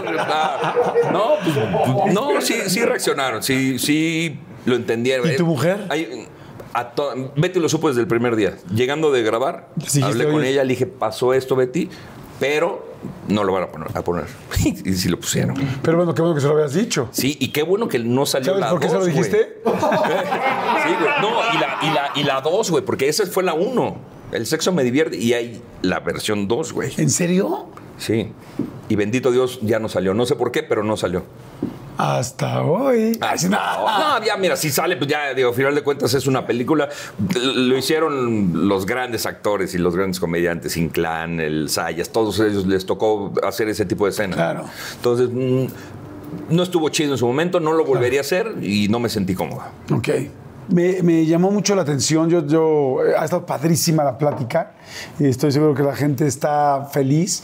Pero me llamó mucho la atención lo que me contaste desde el principio. Y yo lo dije, ¿no? Presenté esta entrevista diciendo, gracias a Dios esta entrevista se está llevando a cabo porque pudo no haber sido, ¿no? entro al hospital por, por una gastritis y, y es cuando el doctor me dice, ¿sabes qué? Ya te hicimos todos los estudios y estás bien. Lo único que tenemos que descartar es que tengas ya una úlcera y es lo que te causa ese dolor tan fuerte en, en la boca del estómago. Te voy a hacer la endoscopía. Entonces, que te suban a piso y en la tarde te voy a hacer tu endoscopía. Te vamos a dormir y te metemos en una camarita y vemos qué tienes y ya. En la tarde me espero. Entonces, ahí estaba yo en mi habitación platicando toda madre con Betty, con algunos amigos que me fueron a visitar. Y me habla el doctor y me dice, ¿qué crees? Me salió una urgencia, no te puedo hacer la endoscopia hoy, te la voy a hacer mañana. Vuelve a comer y mañana, porque ya llevas muchas horas en ayuno, vuelve a comer y mañana te hacemos la endoscopia.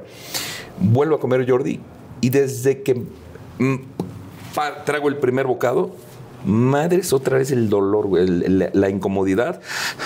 Mi respiración empieza a acelerarse y empiezo a sudar, a sudar, al grado que me tuvieron que cambiar la bata, de, porque ya andaba ya en batita, ¿no? En el, hospital pues, te quitan la ropa cuando ingresas a, ya a tu habitación.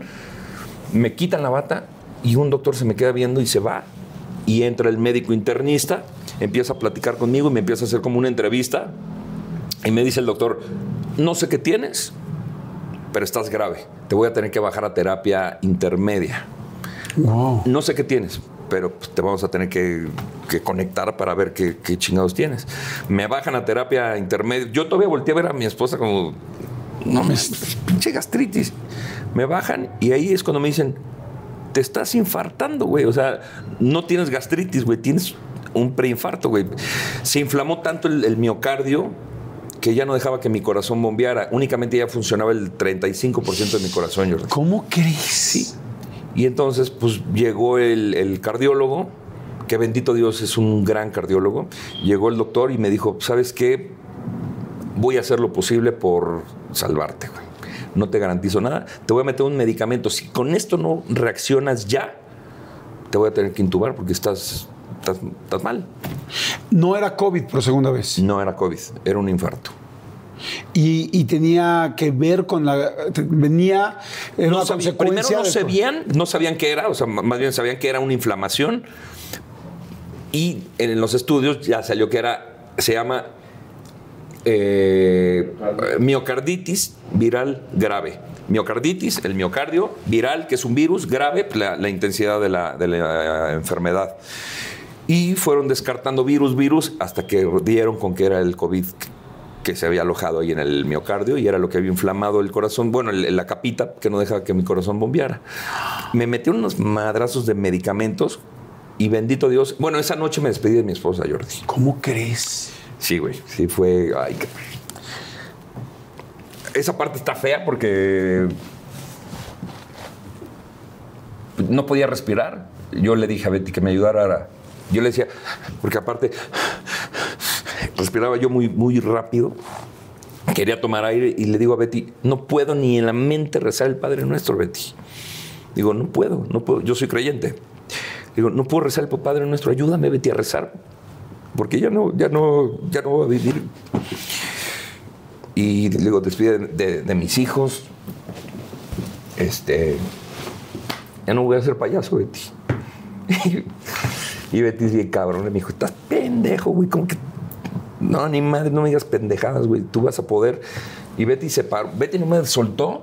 Los nueve días que estuve en el hospital, estuvo día y noche Betty junto a mí, güey. Y Betty me dijo esa noche, estás pendejo, no te vas a morir, güey. No, no, no. No, güey, no, no, no. Sergio, ni me lo digas, güey. Estás pendejo. ¿Qué pensabas en ese momento? Por ejemplo, ahorita que dijiste de los hijos, no me quiero imaginar como papá saber que te tienes que despedir de tus hijos. Pues ya ni me iba a despedir porque no estaban ahí. O sea, dije, ya no. O sea, ¿de dónde voy a tomar el siguiente este, bocado de aire? No sé, porque ya no podía, ya no tenía fuerza, Jordi. Y entonces Betty me empezó a acariciar, me empezó a dormir, a dormir, a dormir. Abro los ojos y ya había amanecido. Y dije, ah, cabrón. ¿Dónde estoy? Volteé y dije, güey, el infierno, porque vi a Betty luego, luego ahí. Y-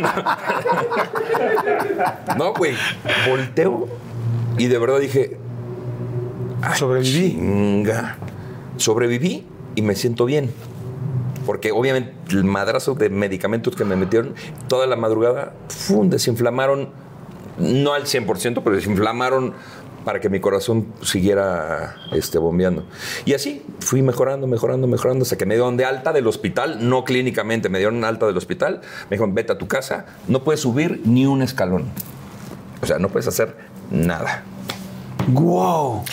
Pues me fui a mi casa y estuve dos meses eh, sin poder hacer nada, nada, nada más que así. ¿Sentado? Me podía sentar, caminar tantito y sentarme. No, no podía ejercitarme mucho. Y pues mi vieja desesperada sin poder tener nada. Y la libré, Jordi. Y aquí estoy, feliz de la vida. Ya me dieron de alta, en diciembre me dieron de alta al 100%. Bendito Dios, no fue el corazón lo que falló, fue el miocardio que se inflamó y punto. Y aquí estoy. Y aprendes a valorar tantas cosas, Jordi. Tantas cosas que, que antes no valorabas, güey. ¿Cómo qué? Respirar. Nada más. Esto dice, ay, cabrón, puedo hacer esto. Ah, O sea, para. Esto era un pedo, güey. O sea, de verdad, de, no mames, ¿de dónde voy a respirar la que sigue? Ya no tengo fuerza, güey. Era. Así, güey. Ese momento que te dormiste, si por algún segundo dijiste, ya no me voy a despertar, o, o- o se te olvidó. Mm, o sea, yo pensé que me iba a morir. O sea, me fui. Es que Betty me empezó a acariciar, güey. Entonces ella me, me fue tranquilizando y me dio sueño, güey. Pues yo estaba tan. Es que estás cansado. Qué miedo saber que no sabes si vas a abrir los ojos o no. Pues ya ni lo pensé. O sea, no, pues me dormí. Pero cuando desperté, sí fue raro, como. Güey, Claro, ¿dónde sí, estoy? ¿Qué pasó? y le dijiste algo a Betty, podías hablar, decirle, dile algo a mis hijos, dile Sí. tal, ¿qué fue lo, qué fue lo que les dijiste? Es que lo, el- lo- lo que, que los amo. Dile que los amo a mis hijos. Te amo a ti, Betty. Y, y- quiero, no, ya no, no quiero dejar de ser payaso. Yo nada más decía, no quiero dejar de ser payaso. Ya no voy a ver al público. Y luego, pues ya, vuelves a trabajar. Y, ay, tuve un show en Michoacán. Después de la pandemia tuve el show, no sabes lo que lloré yo. De, de decir, ahí está mi público, se están riendo, güey, están, están aplaudiendo, se están riendo y, pues, qué rico es escuchar eso, ¿no? Es mi vida entera, desde niñito hasta ahorita mis 49 años, eso es mi vida, Jordi. Wow. Felicidades, amigo. Gracias a Dios. Gracias. Gracias a Dios Muchas que estás bien. Gracias por compartirlo. Gracias por platicarlo. Y, y qué lindo eso que dices, ¿no? O sea, cómo luego no sabemos. De repente uno ve a alguien muy famoso y crees que esas cosas sucedieron eh, rápidamente y no te. O que no les va a pasar, ¿no? Eh, Claro. no, ellos no, ellos son famosos, no les pasa. No sufren, no lloran. Al contrario. Yo soy bien chillón, digo, ya van tres veces que me aguanto las lágrimas muy cañón aquí, pero yo soy- me gusta llorar aparte, güey. Me gusta llorar, pero tengo un problema, no paro. O sea, una vez que empiezas no paras. No, güey, soy bien chillón, güey. Bien chillón. Y- pero no, no, no lo tomo mal, ¿eh? Me gusta Ah, llorar. no, igual yo también soy muy chillón Sí, y me fascina, me- siento me que es una forma llorar. de sacarlo. Oye, pero digo, ¿cómo de repente podemos ver una persona que dices, wow, cómo ha pegado últimamente Platanito? Y no sabes que ese últimamente es desde los cinco años en la colonia Lindavista con una sábana haciendo un circo. ¿No? O sea, son tanto tiempo, son tantas cosas, son tantas tablas, son todas las cosas que han pasado en medio. ¿Y cómo vas presentando todo y ahorita que me hablas tanto de, de Platanito, de lo que quieres al personaje, de lo que quieres evidentemente a Sergio, te quiero pedir algo, si me haces el favor de hacerlo, porque sé que no es algo sencillo, te quiero pedir un favor especial. Te quiero pedir que nos hicieras el favor de, de irte quitando un poco para, Sí. si ya conocimos ambas partes, conocer también a Sergio. Sí, fíjate que lo, lo hago porque aparte estoy orgulloso de mi personaje eh, y, y estoy orgulloso de lo que es Sergio, porque Sergio es una buena persona, Jordi. Sergio, eh, a lo mejor en, las redes sociales todos dicen, "Chinga tu madre, pinche payaso, pinche. Ahora resulta que eres DJ también, pinche bombero, pero no, güey, soy buena persona. Estoy orgulloso de lo que, de lo que Sergio ha logrado con este personaje y lo que, lo que este personaje le ha dado a la persona que soy. Y no tengo ningún tabú en, en- en hacerlo y sí, lo hago con todo gusto. Pues te lo agradezco mucho. Mientras yo te voy a hacer algunas preguntas. Entonces, bueno, lo primero es la. Wow. Soy- y soy pelón. Bueno, es- Fíjate que- ¿Eh, ¿Tienes una sola peluca? tengo unas, o sea, no, tengo muchas pelucas igualitas. Porque, pues, te digo, me gusta estar limpio. Cuando voy a un show, me quito una que ya se sudó y me pongo una nueva para el siguiente show. Este, pero sí, del estilo sí es, la, es lo que uso ahora, ¿no? Fíjate que hay, hay payasos que dicen, no, esto es muy duro. Ay, no, no. Otro payaso que se acaba de desmaquillar, porque, pero no voy a hablar de él. Este. ya saben quién es la culera, Así te quitan las- Mira. Te voy a- Es, es más, jálale tú y para que digas. ¿Qué pasó? Bueno, aquí a la, a la- a la pestaña así para que digas, ay, yo le quité la pestaña a plátano. Ay, yo le quité la pestaña Y plátano. ahora, ahora de aquí Wow. para acá. Así te van llevando poco a poco. Y al rato es, allá atrás ahora- tengo unos ahora- perritos, ¿no? ¿Quieres venir a ver los cachorros? ¿No te duele? No. ¡Ay, cabrón!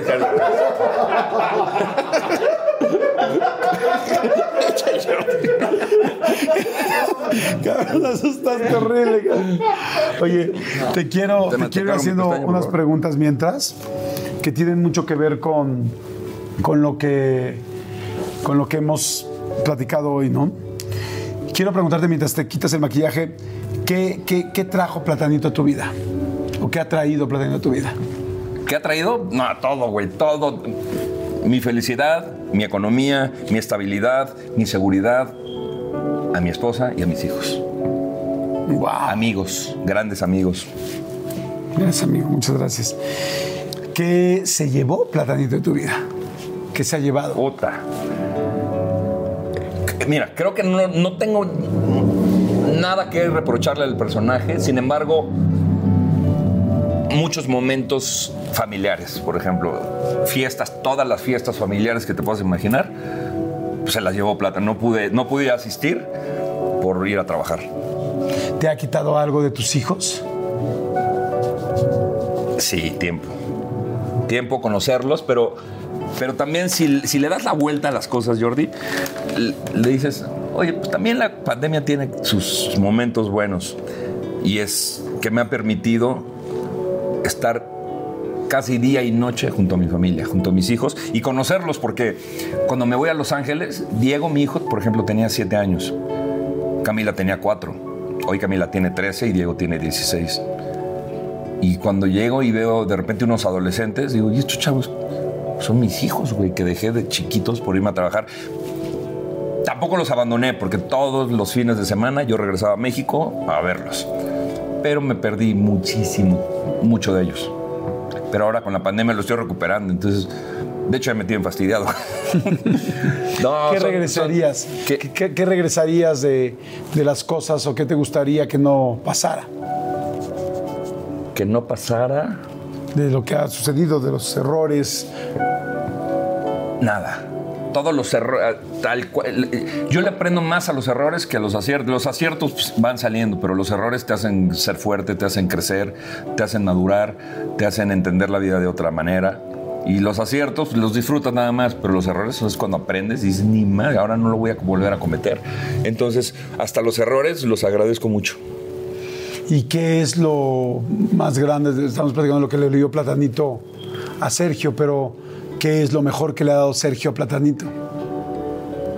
todo el amor a mi personaje, güey. A- amo ser payaso, güey. Amo cada... di- Esto de desmaquillarme, muchos payasos, Jordi, lo toman...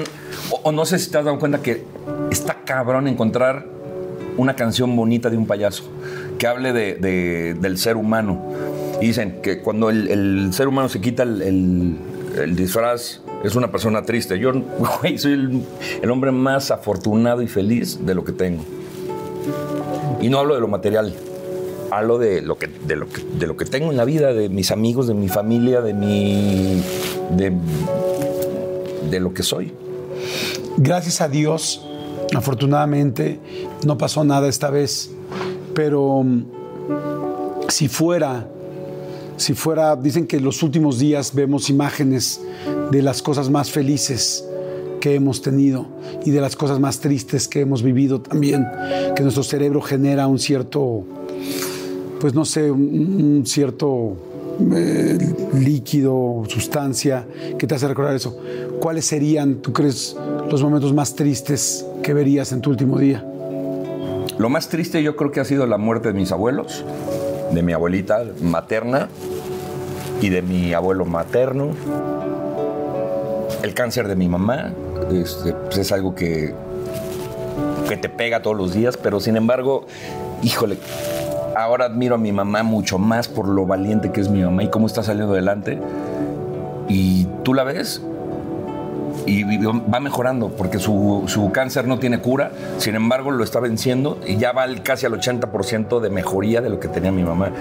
Y gracias a esto, a su, a su fortaleza, a su, a su energía y a su manera de enfrentar las cosas, las adversidades. Entonces, lo más triste fue cuando me enteré que mi madre tiene cáncer y la muerte de mis abuelos. Lo más feliz, el nacimiento de mis hijos. ¿Te acuerdas cuáles serían los momentos que verías con tus hijos? Yo siendo paramédico estoy acostumbrado a, ver sangre, a ver todo y entré al, porque fue cesárea de Betty, veía sangre, pero cuando cargué a Diego, puta, no, no, no, no, se me temblaba, me iba a desmayar, güey. Entonces me querían sacar y yo le decía, no, es que no, no me saques porque no, no me estoy desmayando por la... Ah, porque decían, no, es que está viendo sangre. No, estoy emocionado de cargar a esta criatura que no, fíjate, en ese momento, ahorita ya me encabrono, digo, no, no se ve que no me iba a dejar volver a dormir en paz mi hijo. ¿No? Así pasa con los hijos, güey, o sea, los amas tanto que te preocupa todos los días. Primero porque eran bebés, luego porque son niños, luego porque son adolescentes. Ahora no duermes. Ahora que empieza Diego ya a salir y todo, puta, pues siempre te van a causar esa, esa sensación de, de inseguridad, de cómo- si van a estar bien, cómo les va a ir en la vida. Y como está la situación ahorita en el mundo, te, te preocupan tanto, ¿no? ¿Y qué imagen sería la que verías eh, de tus hijos, de tu hijo, de tu hija? ¿Algún momento especial que vieras? ¿Alguna situación, alguna vacación, alguna cara? ¿Cuáles crees que sea la foto que verías de cada uno? No, pues Camila, por ejemplo, mi hija Camila es igualita a mí. güey. Es, no sabes cómo me hace reír mi hija Camila. Es la niña más divertida que hay. Es muy cabrona. Es, tiene un carácter muy especial. Y Diego, la bondad de, de- de mi hijo, es, es un niño bueno, es un niño noble. eh, cuida mucho a, a sus amigos, a sus amigas. Es, es como un caballerito, mi hijo. ¿Y cuál sería el momento que verías de Betty, de tu esposa? Pues yo. Me gustaría volver a pasar lo que tú pasaste, divorciarme de ella y volverme a casar con ella. O sea, Es- volver a decir, te amo tanto que estoy dispuesto a volverlo a empezar. Sí. Aunque ande yo de cabrón con otras viejas, pero, pero- Pues sí, güey, no, es que. No, güey, es- encontré una gran amiga. O sea, puedo. Con mi ex mujer, fíjate, y no hablo mal de ella, porque son experiencias, como te dije, son experiencias. No había manera de que hiciera bromas. O sea, no podía soportar ella bromas. Y con Betty, no, no, no, güey. Me aguanta todo. Lo que eso es, es tan chingona Betty que me aguanta todo. Por eso hago estas bromas. O sea, Claro. tengo esa libertad de, de hablar las cosas como son, porque no estoy mintiendo, estoy siendo como. Y más ahorita ya sin maquillaje, güey, ya se me quitó lo chistosito. Este, es divertidísima, Betty, güey. Me, me encantaría divorciarme y decir, ¿y qué crees? Ya encontré el amor de mi vida y vuelves a ser tú. Wow, qué lindo. Sí, una. Y peleamos cabrón, ¿eh, Jordi? O sea, tam- porque la gente decía, ay, ¿tiene el matrimonio? No, güey. Entrevista a Betty. Está cabrón. O sea, creo que Betty me soporta demasiado, güey. O sea, el- eh, es un pan, mi vieja. Aunque te digo que la conocí con un carácter tan fuerte, es una gran mujer y creo que ella es la que me aguanta a mí. Entonces, está bien padre. Y, ay, sí, ya te lo suspiras por mí. Sí, no, Te- suspiré Te, te vi porque- enamorado de mí. así. Ay, cómo no te conocí, Platano. ¿Sabes qué? Sí, fue un suspiro real, fue un suspiro real, pero yo creo que mucha gente eh, buscamos eso, ¿no? Buscamos una estabilidad en el amor, sabiendo que las cosas nunca son perfectas, pero sí que, que las personas, no es que lo seamos, pero que sí te puedes complementar con alguien para poder enfrentar esas cosas y disfrutar todo lo bueno, ¿no? Todos sabemos que lo bueno no va a ser ni eterno, ni todo el tiempo va a estar ahí, pero por eso se hace falta al lado una persona o a dos personas muy inteligentes que puedan hacerlo, ¿no? Así es que este, empecé entrevistando a Platanito y acabo entrevistando a Sergio. Te felicito por todo Gracias, lo que has amigo. logrado, te felicito gracias. por lo que has sacado adelante, te felicito por aceptar los errores cuando han existido y también por aplaudir y cacarear los éxitos que has tenido, porque en esta vida hay que aceptarse para lo malo y para lo bueno. Y tú has hecho muchísimas cosas fantásticas y no es fácil. Y me da mucha emoción saber que de esa carpa, con esa sábana del circo, has hecho lo que has hecho, te lo mereces, lo has trabajado y a nombre de tanta gente que te hemos disfrutado, gracias. Muchas gracias. Muchas gracias, en serio, muchas gracias. Gracias, Jordi. Por todo lo que te hemos disfrutado, por todo lo que nos has dado, por todo lo que nos vas a seguir dando. Y, y yo le agradezco a Dios Así es. que pudimos completar esta entrevista. Gracias. Gracias, amigo. Muchas gracias. Ay, güey. Aparte del ridículo. Ay, güey. Ya no, ya no tengo gracia, güey. No, yo creo que sí. Ay, güey. Sí. Gracias, Gracias, amigo. Muchas Un placer. gracias. Muchas gracias. Gracias. Gracias, muy amables. Que Dios los bendiga. Cuídense mucho. Gracias a todos. Hasta luego. Que si les gusta, por favor, este, suscríbanse. Nos ayuda mucho cuando se suscriben. Y además, si activan la campana, les podemos mandar cuando subimos un video nuevo. Como les digo siempre, las suscripciones son completamente gratis. No vean solo los pedacitos. Vean la entrevista completa. Gracias. Bye. Bye, bye. Gracias.